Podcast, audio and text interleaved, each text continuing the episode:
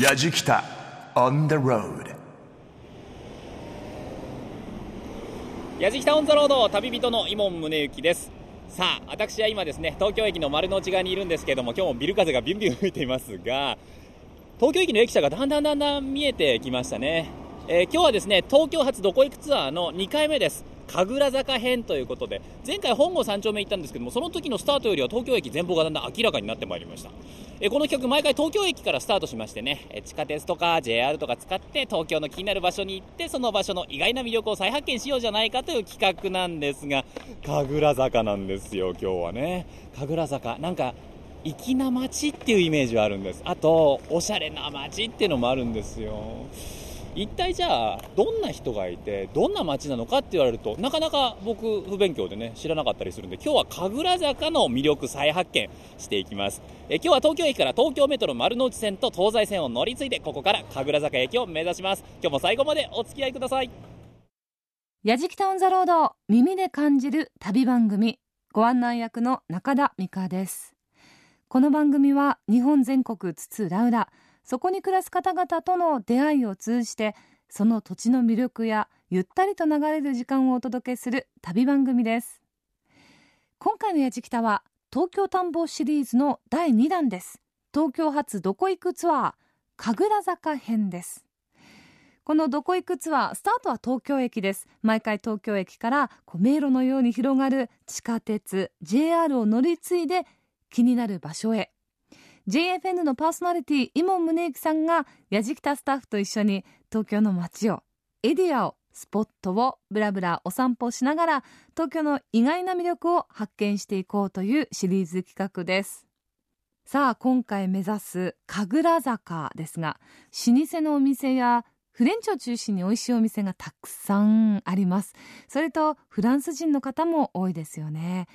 粋で大人の街というイメージがある神楽坂を今回はぶらりです。旅の様子は番組ホームページの動画旅日記でも楽しむことができます。ぜひホームページチェックしながら聞いてみてください。今週もやじきたオンザロードスタートです。やじきた on the road. Grooves and moves your day.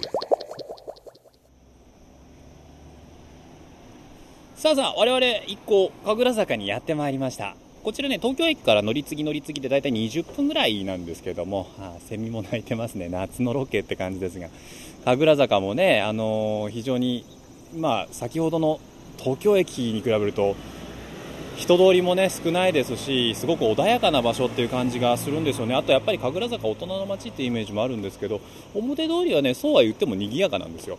でもね一歩裏に入るとやっぱあの花街ね芸者さんとかがいる花街のイメージがあるのでなかなか風情のある建物がたくさんあったりして。今日は目の前今早稲田通りが流れてるんですけどもここ左に行って神楽坂まさに神楽坂の方に行ってみたいと思います。ちょっと歩いてみましょうか。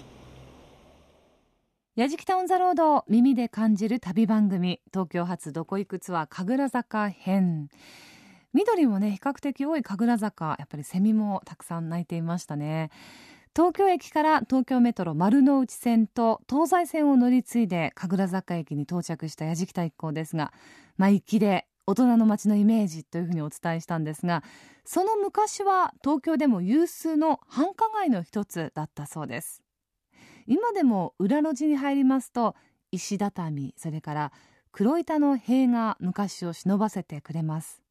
まずはそんな古き良き時代を感じさせてくれる裏路地を目指すことにします。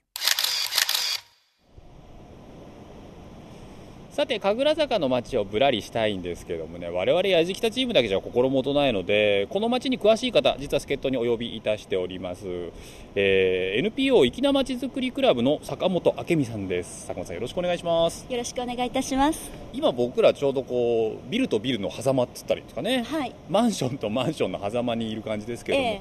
やっぱりこうここ最近になってこういうマンションとか神楽坂増えたんですかね？そうですね。私はもうここに住んで10年をもう何年も超えましたけれども、ええ。住み始めた時はここは全く違う感じでした。こんな大きいマンションはなくてもう小さな家とか、はい。はい、あのお店料亭だったそうなんですがそういうのがこうたくさんあるところでした。そう僕のイメージもそうなんですよ。だから料亭とか、うん、いわゆる花街の風情を残すような、はいそね、それの集合体が神楽坂ってイメージなんですけど、はい、今住む人が増えたんですね。あの大規模なマンションができてからあの住む人がすごく増えてきたと思います。そもそも神楽坂ってどういう街なんですか？えーと、花町と言われてますけれども、えー、あの起源は古くて、はい、行願寺のその由来には江戸時代からとありますが実は鎌倉ぐらいから人はいたようです。そんな昔から人がいたんですか、はいへその頃から神楽坂みたいな名前だったんですか、えーと、神楽坂の由来はいまだに分かっていなくて、えーはいはい、で諸説あるんですけれども、まあ、一つはですねあのこのずっと坂の下の方にある神社のあの神楽のお囃子が聞こえてきたからだとかいくつかあってこれが絶対正しいっていうのはいまだに分かっていないんです。そうなんですね、はいさあで我々実は目の前に公園があるんですけれども、はい、えっと、寺内公園、はい、寺のうちの公園とかで寺内公園、はい、これはどういった公園なんですか？はいもともと行願寺という名前のお寺があって、はい、あのそこがですね大変昔栄えたそうなんです、うんうん、ただしもうあの日にもありますようにあの明治の頃に五反田の方に移転したと聞いています、うん、ただそのお寺があった当時にここが門前町として大変栄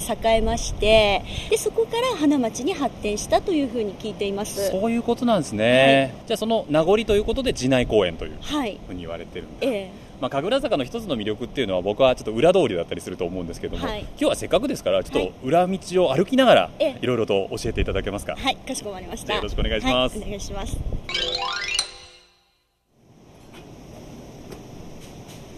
さてさて、はい、歩いてたらこの石畳っていうんですかね、はい、これも神楽坂のこの路地裏の一つの特徴ですよね、はい神楽坂といえばあの石畳と言われるんですけれども、うん、これがあのピンコロ石といって、はい、これぐらいのそうですね10センチ四方角ぐらいの石をこう埋め込んで作ってあるんです。げんこつ台ぐらいですかね。そうですね、うん、それがずっと敷き詰められてるんですけど、はい、でも両側は人のお家なのであんまり大きな声じゃってあ猫も寝てる、はい、あこの子はよくいる子です。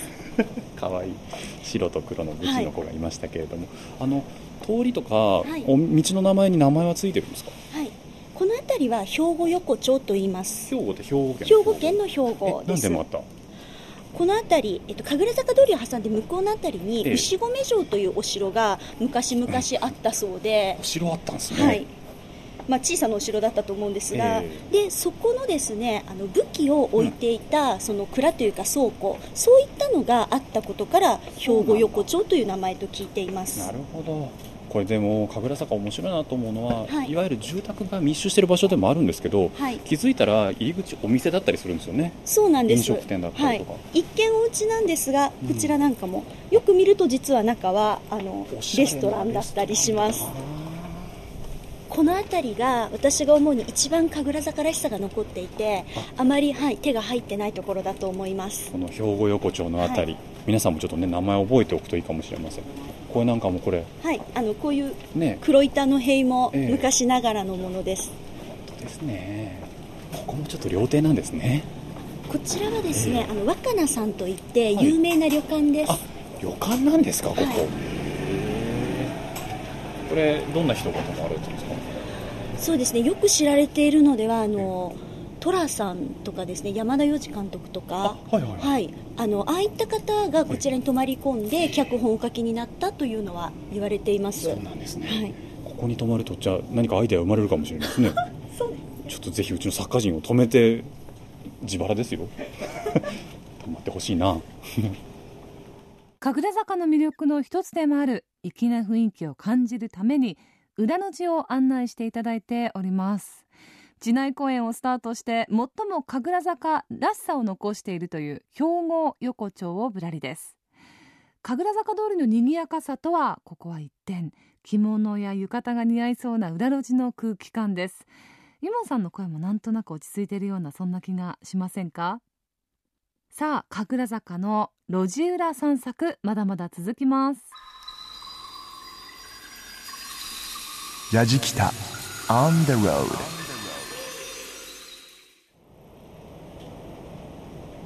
ちょっと大きな道からまた脇へそれてきましたけども、はい。ここもなんか名前ついてるんですか？そうです。あのこの辺りからかくれんぼ横丁という名前です。かくれんぼ横丁の横丁もこの道幅の狭さ。はい。これうちのディレクターのサリー身長190ぐらいあるんですけども、はい。彼が両手を伸ばしたら両方の壁につきそうなぐらい狭いここはい。かくれんぼ横丁、なんでまたかくれんぼ横丁？そうですね。あのここはもともと名前はなかったそうなんですけれども、ただこの辺りにもはい。うずっと昔から住んでいた、今生きていらしたらまあ100歳近くになろうという方が、ええ。子供の頃ここでかくれんぼをして遊んだよっていうエピソードがありまして、はいはいはい。でその辺りであのかくれんぼ横丁という名前を後になってつけたそうです。かくれんぼできそうですもんね、はい。確かにで路地というのがええ。まさにあのさっきおっしゃったこう手を広げると届くぐらい、うんうんうん。これぐらいがいわゆる路地の幅なんだそうです。あそうなんですか、はい。だからなんだな。でもここもねやっぱり人の生活があるっていうのの生活感がプンプンしますもんね。そうなんです。実際住んでる人がたくさんいるのが神楽坂の特徴じゃじゃないかと思います。この辺りは、はい。あの今でこそ神楽坂がだいぶメディアに出るようになって、ええ。有名になってきた横丁なんですけれども、私が住み始めた10年ちょっと前ぐらいですと、もちろん道があるのは知ってるんですがなんとなく用がないと入りづらいというような なんて言うんでしょう。入っていけないわけではないんですけれども、ええ。あの用がある人つまりあのそこに関係する人しか入っちゃいけない。だからなんとなくこうドキドキワクワクしながらここどこだろうって覗いてしまうようなそういった雰囲気が昔はすごくありましたさあ坂本さん、これまた僕らの目の前には坂が出てきましたけども、はい。この坂また名前があるんですか？こちらは芸者新道と言われています。芸者新道？はい。新しい道なんですか？いやそんなことありません、うん。昔からありましてちょうど今ここが坂のこの東側の方なんですが一歩一歩僕ら坂登ってます、はい、あのこの坂の角度が昔の,、い。あの神楽坂通りの坂の角度とほぼ同じと言われています。ええそうなんですか、はい、あの江戸時代ぐらいは神楽坂今坂なんですが、ええ。昔階段だったと聞いています。ええ昔階段だったんですか、かなりの昔は、はい、階段ではい、それをあの後の時代になってちょっとそれを削って今のように坂にしたそうです。じゃあこれ面白いですよね。そこの神楽坂を登ってきてそこの角度はい。覚えながら、この芸者新道歩くとあ なんか一緒かも。そうなんです。あれだけ急な坂があのずっと続いてたそうなのでしかも階段で、そうなんですねえ芸者新道っていうことはその芸者さんたちがよく通ってたっていうことなんですか、そうですね。神楽坂より一本裏通りになりますので、えまあ、未だによく言われているのはその昔あのお店に行ったりあの違うお店に、ええ。あの向かったりするときにこの道をよく通ったからじゃないかという。なるほどな。今の神楽坂のはい。芸者さんっていうのはどうなんですか、そうですね。やっぱりあの料亭が減りましたし、ええ。今、下流会自体がそうですねだどんどん人は減ってきているとは聞いてます。なるほど、はい、その昔、一番華やかな頃はもう数百人いたそうです。すごいですね、はい。今は何人ぐらい？今はそうですね。私も正確な人数は知りませんが、ええ。100人はもう全然いなくて、か、はい、じゃあ昔のように芸者さんが街を歩く姿っていうのはそんなに頻繁には見られなくなってるってことですか？ただあの私もどの方が芸者さんかはっきりは存じ上げないんですけれども、まあ、夕方ですね、はい。あのこれからお仕事に向かうらしい、うん。ちょっと髪を言って、うん。着物をお召しになった方がこう風呂敷包み抱えて歩くというのは時々会うのであこの方もしかしたら芸者さんかなと思うことはあります。いいなあ。神楽坂っていい街ですね。ありがとうございます。なんかここだけはい。時代がすごく大事な時間を保ったまま現代にずっとそのスライドしてるっていうか移行してる感じがしますね。さてまあ路地をブラブラして神楽坂の方に戻ってきましたけれどね、まあなんかいろいろ風情があるし歴史があるしちょっと歩くだけでも本当に気持ちが良くて。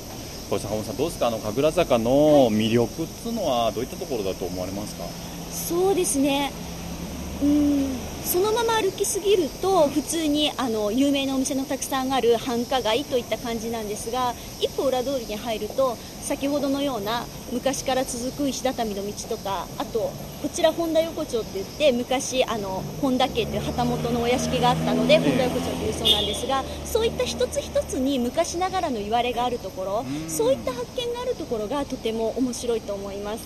あの神楽坂じゃあ歩くときは、はい。ゆっくり歩くといいですねそうですね、うん。あの目当てのお店にただ行くのではなくてその辺り少し横道にわざとそれてみるとかあとちょっと足を止めるとよく見るとあれってすごく小さく表札の脇にお店って書いてある みたいなところがあるのでそういったのを自分で発見するのも魅力だと思います。そうですね。でふらりとそういうお店入って、はい。いずれ常連になってみるっていう。そうですね。楽しそうですね、はいなんか神楽坂ゆっくりといろんなこと考えながら歩けた気がします。今日本当ありがとうございました。こちらこそありがとうございました。お話をお伺いしたのは NPO 粋なまちづくりクラブの坂本明美さんでした。ありがとうございました。神楽坂の裏路地ぶらりを楽しんだイモンさん。喧騒から離れて小さな発見を楽しみながら散歩をしてみる。贅沢な時間ですよね。やじきタウンザロード耳で感じる旅番組東京発どこ行くツアー神楽坂編。裏路地で粋な時間を感じたやじきた一行。代わって神楽坂のもう一つの楽しみ。美味しいお店探しへ。フランス料理店をはじめ美味しいお店がたくさんある神楽坂ですがその中でもやじきた一行が選んだのは唯一のアフリカ料理店トライブスさんです。さあお店の中に入ってまいりましたこちらでお話を伺いますのは代表の石川邦彦さんです石川さんよろしくお願いしよますろしくお願いします。あのアフリカ料理のレストランっていうのははい。ちなみになんですけども、はい神楽坂に他にあるんですか？あ、神楽坂に今はないですね。じゃあもう本当にこのトライブスだけそうですね。少し前にええモロッコレストランあったんですけども、はいはいなくなってしまいました。なんで神楽坂でアフリカ料理のレストランやろうと思ったんですか？えっとですね、僕がまあ12年ほど前にえーナイジェリアから帰国した時に、ええ。まあ日本で飲食を通してこうアフリカの良さをもっと日本に伝えたいなと思って、いろいろ都内歩いた時に神楽坂飯田橋エリアって実はあの山手線の中でもほぼ中央皇居のすぐ上なんですけども、はいはい。で皆さん知っているエリアだけどなかなか来たことがない。12年前は今でこそねいろんなえー入りやすいお店いっぱいですけど12年前って入りにくい店ばっかりだったんです。そんな日常の中にある非日常っていうのが面白いなと思いまして。なるほどな。あの神楽坂の普通にね歩いてていろんなお店見てきましたけどもその中にあってもやはりこう異国な感じがすごく外観からもしてきますもんね。多分うち神楽坂で一番変わった店だと思います。アフリカの料理っていうのはどこの地域の料理を？えあのアフリカ今54カ国あるんですけども、ええ。ーできるだけ広くカバーするようにしてるんですがまだ、えー全部はカバーできたんですけども東西南北広く浅くいろんなものをカバーするようにしてます。アフリカ料理って僕実は思いつかないんですけどいいやそんなことないですよ。何があるんですか？例えばちょっと前流行ったタジン。あご存知ですよね、はいはい。あれはモロッコの有名な料理です。ああそっか。あとクスクス。あクスクスもそうか。北アフリカです。あいろいろありますね。実はありますアフリカ料理なんか特徴あるんですか？味の特徴だったりとか何かを使うものがこれが多いとか。アフリカ全部だと実は日本の80倍の面積あるので全部に共通するものというのはないかと思うんですけども、ええ。ある人類学者さんが乱暴な言い方したんですけど、サブサハラサハラ砂漠より南の、まあ、いわゆる黒人たちのアフリカに共通する食べ物は穀物系の餅状のものほうほうほうほ今日食べてもらおうと思っているヤムイモもその一つなんですけど。なんもか今日出していただけるんですか？はい、嬉しい。西アフリカ行くとこれを芋で作られたものが多いんですけど、ええ。東アフリカは白トウモロコシを粉末にして作るんです。でも出来上がりは同じような白い餅状のものです。え。ーこれいわゆる主食になるんですか？そうですね。僕らの言うお米のご飯みたいな感じですかね。今日ちょっとね先ほどもお話若干出ましたけれども何か作っていただけるということではい。お願いしてもよろしいでしょうか？はい。じゃあ作っていきます。お願いします。さあ石川さんありがとうございます。用意していただきましたけど。食べてみてください。これ何ですか？これがええ。このヤム芋をええ。ふかしてついてこう練り上げた芋餅状のものです。お芋の餅ですよねこれね。でそれに添えられているのがソースですかこれ？はい。これ形分かります？緑のもの。緑のもの？夏野菜だね。オクラか。あそうなんです。オクラがアフリカ原産っていうのはもうご存知ですか？え？そうだったんですか？オクラってアフリカのものですよ。あそうなんですね。漢字で書けないですよね。ああそっか。割と最近明治頃日本に来たらしいです。へえそうなんだ。知らんかった。それとトマトですかね？はい。オクラとトマトのソースなんですけども隠し味がまたこれがね和風というかはすごい親しみが持てると思います。あマジですか？これどうやって食べたらいいですかね？まずはじゃあ芋だけ食べてみてくださすいごい弾力もっちもち。うわうまそう。いただきます。うーんうまい。芋でしょ。お芋ですね。お餅のような食感なんですけども噛んでいくとちゃんとお芋の味が後から後からしてしかもお芋の味濃いですねこれね。じゃあこれにこのソースをかけるんですね、はいちょっと乗っけて食べてみてくださけて食べますね。トマトソースみたいなんだよだって、はい。うん？オクラとトマトとあと分かりますか？ちょっとピリッとします？これ。あピリもあチリも入ってます。チリも入ってる、はい。オクラとトマトとなんだろう。すんげえうまいんだけど。あのねちょっとなんかこう魚っぽいそうなんです実は現地でもあの干した魚を出汁に使うんですよ、干した魚の出汁でオクラでネバッとさせてもうまるっきり和ですよね。和ですね。でも現地でこういう使い方します、これうまいですね。はい。ヤムイモ初体験のイモンさん。西アフリカの料理だそうですけど食べたことないな私も。どんな味がするんでしょうか。他にも南アフリカの料理や赤ワインのほかヤシの幹の樹液を使った珍しいお酒などなどさまざまなアフリカの文化をここトライブスで楽しむことができます粋な町神楽坂でやじきた一行もアフリカを感じることができました。Yajikita on the road grooves and moves your day. やじきたオンザロードを耳で感じる旅番組東京発どこ行くツアー神楽坂編中田美香がお送りしています粋で大人の街フレンチを中心に美味しいお店がたくさんある街神楽坂。そんな神楽坂の裏路地を散策したやじきた一行は石畳や黒板の塀が粋な街の雰囲気を堪能。そして神楽坂のもう一つの楽しみ美味しいお店探しへ。神楽坂で唯一のアフリカ料理店を訪ねた後はフランス人の女将が切り盛りするカレー屋さんへ出かけます。さあ神楽小路にあるカレー屋さん喜作亭さんに実はお邪魔していますが、えーカレー屋さんなんですけどおかみさんがなんとボンジュ Bonjour, ça va ーいやサバ フランスの方なんです。キユナカトリーヌさんです。よろしくお願いします。フランスの方なんですね。そうですよ。だけどお店の中入るともう香辛料スパイスの香りがすごいするんですけどなんで神楽坂でカレー屋さんをやろうと思ったんですか？やっぱりフランス人として神楽坂大好きで、ええ。ね、このお店やる、主人とやると決めたら、ええ。まあちょっと神楽坂で探して、たまたまこの場所を見つけて、お店は何年前に？7年前。7年前。です。7年前と今と神楽坂が好きっていう気持ちは変わらないですか？変わらない、全然全く変わらない。力強く言いますね。大好き。大好き。大好き。何がいいですか？うん、リトル京都みたいですので、ああそっか。おです。寺もあって神社もあって。可愛い家とか、後ろはすごく可愛い。僕らも路地を歩いててすごいおお家が可愛いんですよね。ね。こちらのカレー屋さんフランスの方も来るんですか？そうですよ、そうそうそう、たまにはね。フレンチの料理とかフランス料理って辛いものありましたっけ？あんまり、あんまり、あんまりですよね。でもフランス人の方カレー好きですか？好き、そう、まあ、そう、好き、好きです。カトリーヌさんえご主人とここのお店始めたんですよね？はい、そうですね。それまでえ何年前に日本に来たんですか？私はね、あの、結婚したのは12年前ですよ。てだから、もうちょっと前ぐらい前、15年だけど、うん、ね、行ったり帰ったりとかあね。そうかそうかだったの。えどうです？そのまさか自分がカレーのお店やると思わなかったんじゃないですか？もちろん。もちろんそうですよね。そうです。どうです？カレーのお店を自分で今やってて。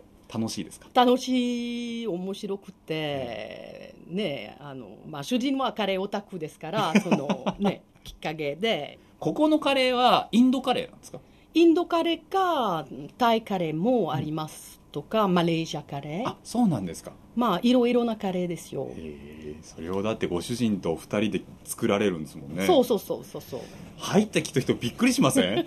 入ってきてだってカトリーヌさんいたらびっくりするでしょ。そうですか？なんでカレー屋さんにフランスの方いるんだろうなって思うと思うけどでもなんかこうカトリーヌさんとさっきから話しててすごい明るい方なのでありがとうございます。なんかこっちまで楽しくなりますね。よかったよかった。よかったです。でもちょっと肝心のカレーも味見してみたいんですけども、うんよろしく。いいですか？はい。じゃあよろしくお願いします。はい。気さくとこっちはキーマですね。いわゆる相掛けになってますけども真ん中にこれターメリックライスですよね。ね。ターメリックライスが真ん中にドーンと鎮座していてうまそうだな。何これ。いただいてよろしいでしょうか。ボナペチここフランス語なんだね。じゃあそのキーマの方まずちょっと。はい。うん。フルーティー。そうですよね。フルーティーだな。すんごいでも。フルーツのいい甘さがあるんだけどちゃんとピリッとして。いいですね。あと来るでしょ？辛さ後がに来る、うん。でこちらがお名前関連店の名前がついた気さくはい。いただきますうん。こっちはサラサラのカレールーだな。ビーフ。チキン。ブー。チキンカレーか。鶏 だ。そう。でも鶏肉。トロットロだもんね。そうですね。もういろいろな具材がすごい溶け込んでる感じがしますね。このお店の名前がついた気さくカレーは一番のポイントはどこなんですか？スパイスですよね。気さくは20スパイス以上をつ20ますスパイスも？使いますそうこれでキーマは30スパイス以キーマ上です。30スパイス？そうですね。でご飯の炊き方が最高。ありがとうございます、うん、すごいいいですね。あの柔らかすぎない。このカレーがすごく絡む、これご主人カレーオタクって言ってましたけどそうですね。オタクってすごいね。オタクでこんなうまいカレー作れるってすごいなカレー大好きなイモンさん。あらゆるところでカレーを食べているはずですけれども。感動してましたね。美味しいカレーってね。しかもフランス人女将のカトリーヌさん。本当に元気で明るい方ですよね。その人柄に惚れてたくさんのファンも多いんだろうななんて想像していました。そのカトリーヌさんが切り盛りするカレー屋さん気さく亭。神楽坂は小京都みたいで好きっておっしゃっていましたね。さあ続いては神楽坂の中のフランスアンスティトゥ・フランセ東京へと向かいます。神楽坂下から市ヶ谷方面へと向かう途中にあるこのアンスティトゥ・フランセ東京。大通りを一本入った高台にある緑に囲まれた白い建物。そこにはフランスがありました。さあではここでアンスティチュフランセ日本の津田さくらさんにお話を伺います。津田さんよろしくお願いいたします。よろしくお願いいたします。こちら東京日仏学院という名称が9月の1日から名前が変わりました、アンスティチュフランセ東京に変更になったということ、これはなんでまた名称変更になったはい、えー、と長い話になってしまうんですけれども、まあ、東京日仏学院はまあ今年60周年をおかげさまで迎えられたありがとうございます。5月にあの大きいイベントをしたんですけれども、あの東京日仏学院という、まあ、個体でやっていたんですけれどもあのそれぞれ日本の中に4つこういうインスティチュートがあるんですね。東京と横浜と、えー京都それから福岡にありますそこが一緒になってアンスティチュ・フランセ日本という団体が組織再編で行われます、で実はこの組織再編は日本だけのことではなくて、ええ世界あの各地で行われているものなんですね。で実は日本があと5カ国残ってあのまだ再編してない国の一つなんです。なので遅れを取っているんですけれども、えなのでどこの国に行ってもアンスティチュ・フランセというあの組織があります。世界規模での組織変革という。そうですことなんですね、はい。えーでも僕思うんですが東京というね名前は東京ですけれども場所はいわゆる神楽坂飯田橋のエリアになりますよね。そうですね。なんでまたこの東京日仏学院ができた時にこの場所だったんですかね。あの実はですね戦前、はい。こちら神楽坂ではないんですけれども神楽坂界隈にフランス大使館があったんですね。で周りにそのフランス人が住んでいたということがあって、やはり住んでるといろんなレストランができたりとか、あとフランス人学校があったこともありますしそれでどんどんここがなんとなくフレンチコミュニティみたいな形になっていったっていうのが由来ですね。なるほどな。このフレンチコミュニティっていうのは津田さんからご覧になってみてどうですか？なんでしょう。私にとってはもうなんか自然の自然に感じるので、びっくりはしないんですけれども初めていらっしゃる方とかはあなんかちょっと日本じゃないみたいっていうようなあの感想を皆さんおっしゃってますね。それが神楽坂っていうのがまたいいですよね。そうですね。なんかそういうのでやっぱりちょっとあの例えばそれが渋谷じゃなくって、うん。その神楽坂だということでなんかその雰囲気のある街であのこう日仏の融合があるっていうような、あの印象のようです。僕あのこの建物の中に入ってきて思ったのは日本の中にあるちょっとしたリトルフランスみたいな感じではなくて、フランスの中にあるちっちゃい日本を見たんですよねそういうとつまりあの日仏交流が成功しているっていうことですね。あということになるんですかね。ですね。嬉しいです。ありがとうございます。やいやとんでもないです。でこちらに学校ができて60周年ということですもんね、はい。これ語学を教えるだけではないですよねこちらの施設は。そうですね。もちろん語学のクラスもありますけれども、ええ。文化イベントがありますし例えば講演会ですとか、あとは映画上映、うん。それから展覧会ライブいろんなありとあらゆるジャンルのイベントをしております。実はこのインタビュー始まる前に津田さんにお話を伺ってたらその食事も文化、はい。語学も文化だからここは文化を伝える場所であるという。そうです。あの文化のあの発信基地という形ですね、僕ねその教えを大学時代に聞いてたらもうちょっとフランス語が好きになってたと。今からでも遅くないですよ。そうですよね。僕第二がフランス語だったんですけどね。今からでも大丈夫です。ぜひぜひ。これあの僕さっきからねアンスティッチュフランセ東京って言ってますけども、はい。ちょっと津田さんの素敵なフランス語の発音で言うとどうなりますか、フランス語のここの名称ですか、えまたちょっと違う名前なんですけど。え違ってくるんですか？そのままフランス語で言うと、アンスティチュ・フランセ・ド・ジャポン東京となります。うわテッカーにしたない鼻から鼻から言葉がなんかこう出てきてるような音ですけれども。ですけどねこんな、まあ、フランス語ならではの言葉の響きっていう。そうですね、なかなかカタカナではこう表現しにくいあの R もありますしね。難しいんですけど。これ例えばですけども飯田橋のちょっとこう入った場所に施設ありますよね、はいはい。誰でも利用できるんですか？もちろんです。あの皆さんどなたでもあのフランス語を勉強したいって方でもいいですしイベントにいらっしゃる方でもいいですしあのフレンチが食べたいなっていう方ではもしくはお散歩がてらでもいいですし、どんな方でもあのよく入っていただけるところです。あのリスナーさんもしね東京にいらっしゃる時は本当に不思議な空間だと思いますので、小さなフランス見にね。そうですねフラッとうん。お散歩がてら、いいと思いますけどね。ありがとうございます。ちょっと中に入るだけは入ってみてもいいのかもしれません。そうですね、あの勇気を持って なかなかあの入りにくいかなと思われる方もいらっしゃるかもしれないですけれども、ぜひぜひいらしていただければと思います。そうですね。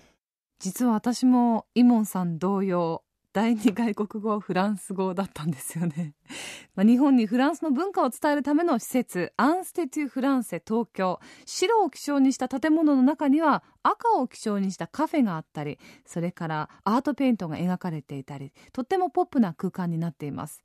でフランス語学校の他にもフランス語の本とか雑誌とか DVD などが楽しめる場所もあってもうまさにフランスを感じることができます。他にもフランス料理が楽しめるラ・ブラッスリーもあります。フランスを感じながらフレンチを楽しめるアンステトゥ・フランセ東京。9月の29、30には美食の祭典が開かれるそうです。やじきた On the road grooves and moves your day. やじきたオンザロード。今日は東京探訪シリーズ第2弾東京発どこ行くツアーの神楽坂編やってまいりましたけれどもねいやー神楽坂の中にこれだけいろいろな個性があるって僕は知らなかったですね。フランスがあったりアフリカがあったりフランス人のおかみさんがいるインドカレーのお店があったり。で一本路地を行くと昔ながらの花街の風情がまだ残っていたり。で今言っただけでもこれだけそういう個性が集まったらガチャガチャしそうなんですけども全然それがないんだよな。で大学もたくさんあるんですよ。東京理科大とか法政大学とかね。本当にたくさん学生たちもいるんだけどみんなそれぞれがお行儀よく住み分けられてる。しかもねそのお店たちがすっごい個性強いのに集まってるのに整ってる。この街ってすごい器のでかい街だなってなんか思っちゃいましたね。ぜひですねあのこれは東京発どこ行くツアーでは街の中を歩いたからこそ見えてきた風景だと思います。街の中をぜひですね神楽坂皆さんも機会があればぶらぶらと歩いていただければなと思いますというわけで、やじきたオンザロード、次はどこ行こう東京発どこ行くツアー、神楽坂編。次回も東京駅からどこかを目指します。お楽しみに。旅人は今宗行でした。やじきたオンザロード耳で感じる旅番組東京発どこ行くツアー神楽坂編お送りしてまいりました。いかがでしたでしょうか？私もたまにですけれどもこの神楽坂をブラブラします。あのブラブラしていますと街並みも風情がありますしそれから時折ね着物を着た方と出くわしたりまたは外国の方もたくさんいる。なんかこう古の時代もしくはどこか知らない外国にこうタイムスリップしたようなそんな気持ちになるそれがまた魅力の一つだなと思っていますでやっぱり裏路地はぜひ体験をしていただきたいですね。ブラブラしていると必ず、あ、ここいいな、面白そうなお店だな、美味しそうなお店だなっていうのを発見することができると思います。私はそこを必ずこうメモっておいて、次に神楽坂に来る時には、そこを予約して、そのお店でご飯を食べた後に、また裏路地をブラブラして、次に神楽坂に来る時に遊びに来るお店をチェックしたりそんな楽しみ方をしています。ぜひ焦らず時間たっぷりご用意してお出かけいただけるといいかなと思います。今回も旅の様子番組のホームページの動画旅日記で楽しむことができます。放送終了後はポッドキャストでも配信をしていますのでぜひホームページご覧になってみてください。ホームページのアドレスは www.jfn.co.jp スラッシュやじきた。www.jfn.co.jp スラッシュやじきたです。やじきたオンザロード耳で感じる旅番組。ご案内は中田美香でした。